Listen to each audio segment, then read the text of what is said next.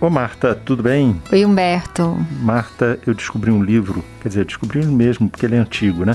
É um, o livro se chama Tesouro da Fraseologia Brasileira. Ah, é, O Humberto? autor é Antenor Nascentes. E o que, que você achou de interessante nesse Não, livro? ele, o- ele fez um, um trabalho muito legal de coletar expressões populares da época, Uhum. né? Ele- a primeira edição desse livro é de 1945, que mostram assim coisas muito interessantes. E a origem, né? Da, A origem, das- é. das- E maneiras que as pessoas falam, né? Que simplesmente já você já abandonou ou que mudou de sentido também. Aham. Você quer ver, por exemplo, Ah. quando eu era pequeno chamava assim, ah, fulano é um saco sem fundo. O saco sem fundo é aquele cara guloso, comia tudo, né? Aham. E o saco sem fundo que ele coletou aqui no livro, o Antenor Nascentes, é o contrário. Ele diz assim: pessoa que não consegue reter um segredo. Ou seja, sabe aquele cara que Ah, você que conta não- uma aham, história. Mas já vaza do outro lado. já vaza automaticamente. Nem fica, nem retém, né? É, dizem que não existe segredo de dois, né? Pois é. que, que todo mundo, de certa forma, é um saco sem fundo. Isso porque Mas o ainda não- buraco pode ser grande ou pequenininho. Isso que ainda não descobriram a autotraição. Né, E segundo Freud, né, para um bom observador não existe segredo, porque tudo está na superfície. É, não, e tem uma outra expressão engraçada que é, quando você dizia na época Ah. uma coisa é impossível, você dizia, ah, isso é um almirante suíço. Mirante Suíço. Almirante suíço. Almirante. Ah, porque lá não tem marinha, É, não você está falando da Suíça, que está no meio do continente europeu. Aham. Que marinha você vai ter, né? Aham. Fica meio Que complicado. utilidade que tem um almirante É, também. vai ficar gerindo o lago, né? Então Aham. é uma coisa meio complicada. Essa é até fácil da gente entender porque a Suíça continua sem mar, né? Mas ah, tem, tem expressões que a gente perde o contexto histórico em que elas foram criadas, né, Foi, Humberto? Foi. Não, eu, eu, não- eu tava te falando, né, do chorar cebolas pelo Egito. Ah. Cebolas do Egito, desculpe. De onde Egito. vem essa? Essa vem de uma passagem bíblica, né, no Êxodo, Hum.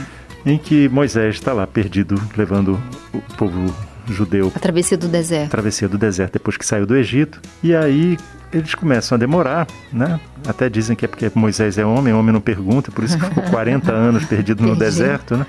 E aí chega uma hora que o pessoal fala assim: oh, que saudade de comer umas cebolas do Egito, as cebolas do Egito que eram boas e tal. Que ele coloca assim, que é o, o contraponto entre zona de conforto e a liberdade, né? E a busca pela liberdade. Mas que ficou no sentido que ele, que ele catalogou o seguinte: sente saudade do É passado. nostalgia, né? É uma nostalgia.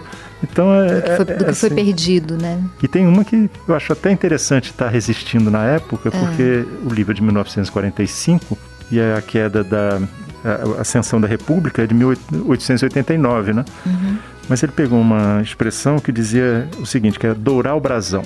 O que era dourar o brasão? Dourar o brasão é o seguinte, era um nobre decaído, que não tem mais grana, e aí casa com a moça que tem dinheiro. Ah, pra dar uma dourada no Brasil. Dourada no brasão.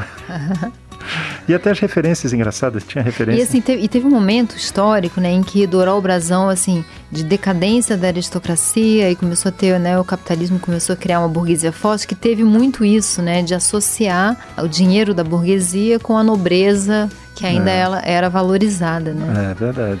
Tem, mas tem coisas assim, por exemplo, tem coisas que registram é, violência, por exemplo. Falava que você apanhou, apanhou até o céu da boca. Você imagina o que é o sujeito apanhar, É. le- levou uma surra tão intensa que atingiu até o céu da boca. É, meu pai falava essa expressão, apanhar, É. apanhar até o céu da boca. Quer dizer, apanhou muito, né?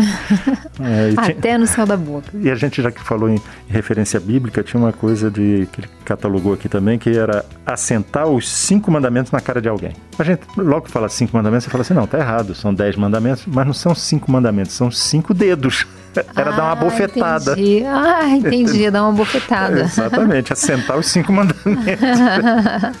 Isso é ótimo. Pois é, e tinha coisas que eram muito referenciadas a, ainda à experiência rural, porque você tinha uma, uma sociedade ainda muito rural, né? Então tinha assim, você não dizia de um ano em ano, pelo menos na Bahia, onde ele pegou essa expressão. Dizia de caju em caju. Hum, Não é interessante? Interessante. Ou então você tinha outras assim, escapar como um enguia, que é você saber fugir. Escorregar, É né? aquilo que você falou, peixe ensaboado? Peixe ensaboado. É, exatamente. Aí, Pessoa é- que escorrega, né? E tem, é, e tem uma que é engraçada, você finge que está elogiando a pessoa, mas não está, né? Diz assim, ah, fulano brilhou por sua ausência. Sei. Quer dizer, a menor, melhor uhum. coisa que ele fez foi não aparecer. É isso que isso me faz pensar, Humberto, como que o uso da linguagem é criativo e como, como tem brincadeira, né? Porque é. essa, esses ditos são brincadeiras, são construções, são metáforas, são brincadeiras, são ironias, né? É, e como é. que a gente. A linguagem é um meio lúdico, né? Não, muito mais, muito mais delicado que você dizer, ainda bem que fulano não foi. Não, ele... mas é, não é, é, mais espirituoso, porque falar, ah, que bom que a pessoa não foi, é uma coisa direta. Falar brilhou pela ausência já é mais. Não. Né? Cria ironia, né? É ótimo, né? Não, tinha um que eu achei tão engraçado. É a história da surpresa, né? A surpresa é sempre engraçada. Então, brilhou, né? Uhum. Por sua ausência. Então, a surpresa da frase. Mas eu, eu acho interessante como a, a, construção dessas expressões depende muito do momento histórico e da relação Sim. que você tem com as coisas, né? Sim. Por exemplo, tinha um que era despachar os cacheiros. Uhum. Despachar os cacheiros, eu fui, imaginei o cacheiro, era aquele cara que levava produtos para o interior, né? Uhum. Às vezes amostra, às vezes o produto mesmo que já tinha sido encomendado e tal. Então ele era um vendedor, tá, tudo bem. Mas o que, que tem de despachar o cacheiro? Aí você imagina, mandou um vendedor para longe. Não. Uhum. Era tirar a meleca do nariz, com o um dedo. Fazendo uma metáfora. É, despachar os cacheiros.